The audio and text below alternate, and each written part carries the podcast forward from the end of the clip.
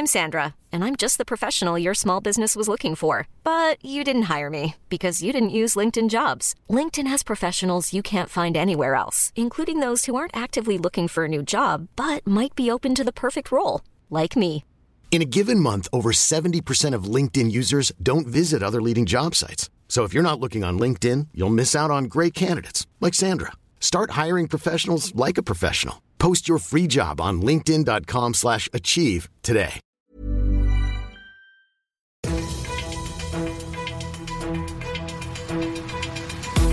95 5 Charivari, das München Briefing, Münchens erster Nachrichtenpodcast. Mit Christoph Kreis und diesen Themen. Erster Notbremsentag in München, so lief's in den Geschäften und reicht die Notbremse überhaupt? Nein, sagen die Grünen im Stadtrat. Schön, dass ihr bei dieser neuen Ausgabe wieder mit dabei seid. In diesem Nachrichtenpodcast, da hört ihr jeden Tag innerhalb von fünf Minuten alles, was in München heute wichtig war. Das gibt's dann jederzeit und überall, wo es die besten Podcasts gibt und jetzt um 17 und 18 Uhr im Radio.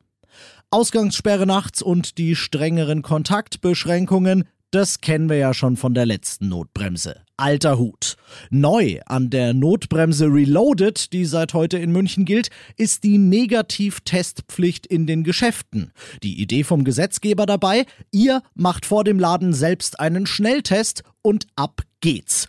In der Münchner Fußgängerzone ist jetzt unser Charivari München Reporter Oliver Luxemburger. Du hast dir zwischen Stachus und Marienplatz heute die Lage in den Geschäften mal angeguckt und wie ist dein Fazit, Luxi?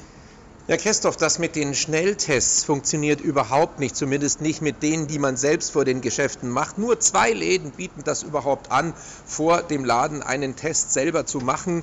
Es ist hier ein Corona-Schnelltestzentrum am Marienplatz. Da gibt es eine lange Schlange, Wartezeit etwa eine Stunde, bis man einen Test bekommt, einen negativen. Und nur damit kann man ja in die Geschäfte rein. Also das mit den Tests vor den Läden, das war eine Schnapsidee, die keiner macht, keiner umsetzt und keiner will. Keiner will, ja, Mahlzeit. Äh, hast du denn einen Tipp, wie man sich dieses ganze Tovabo spart? Mein Tipp ist ganz klar, mit einem negativen Test in die Stadt kommen, der zertifiziert ist, dann kann man in jeden Laden reingehen.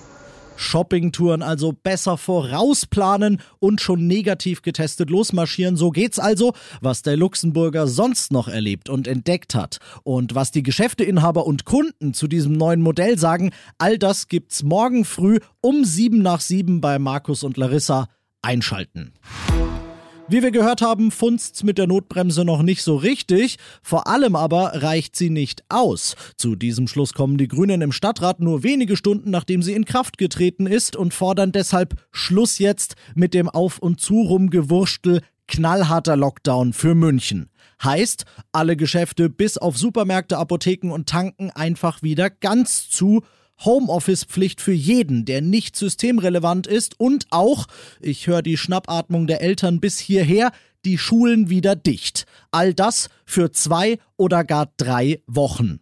Nur so ließe sich die Inzidenz heute bei fast 150 endlich wieder dauerhaft auf unter 100 drücken. Und nur so wiederum hätte München bald eine Chance auf Öffnungen. Grünen Fraktionsvize Krause sagt, man hätte ja letztes Jahr gesehen, was möglich ist, wenn man mit niedrigen Inzidenzen in den Sommer startet. Ob natürlich die Staatsregierung mitzieht und das erlaubt, was die Grünen den Münchner Weg nennen, das ist fraglich.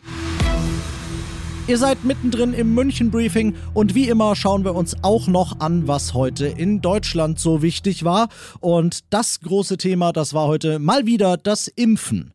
Der Hausärzteverband hat gewarnt und sich beschwert, weil der Impfstoff von BioNTech bevorzugt an die Impfzentren gehe. Sie, die Praxen sollten dafür ab nächster Woche mehr Dosen AstraZeneca kriegen, weil die ja aber nur an über 60-Jährige verimpft werden dürfen, werde alles ins Stocken geraten. Das Bundesgesundheitsministerium weist den Vorwurf zurück und dann Auftritt des Ritters in schimmernder Rüstung am Nachmittag. Die EU hat 50 Millionen zusätzliche Rationen BioNTech und Pfizer klargemacht. Aus Brüssel Charivari-Korrespondentin Sarah Geiser-D. Laut EU-Kommissionspräsidentin von der Leyen handelt es sich um eine Lieferung, die ursprünglich erst für Ende des Jahres vorgesehen war und jetzt vorgezogen wird. Von dieser Lieferung kann Deutschland rund 9 Millionen Impfdosen erwarten. Hier in Brüssel verhandelt man außerdem mit BioNTech Pfizer über die Lieferung von weiteren 1,8 Milliarden Impfdosen für die Zeit bis 2023, sagt von der Leyen.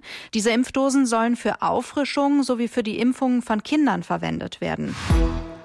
Und das noch zum Schluss.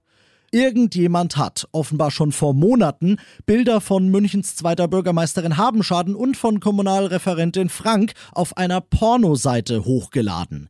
Die Bilder sind an sich harmlos, das sind eigentlich nur Pressefotos, zum Beispiel aus dem Wahlkampf vor der letzten Kommunalwahl, aber Trotzdem ist das natürlich eine schwerwiegende Verletzung der Persönlichkeitsrechte der beiden Politikerinnen. Beide haben rechtliche Schritte eingeleitet und ich möchte an dieser Stelle einfach mal sagen, das ist absolut geschmacklos. Wer auch immer das war, du bist ein Idiot. Ich bin Christoph Kreis, macht euch einen schönen Feierabend.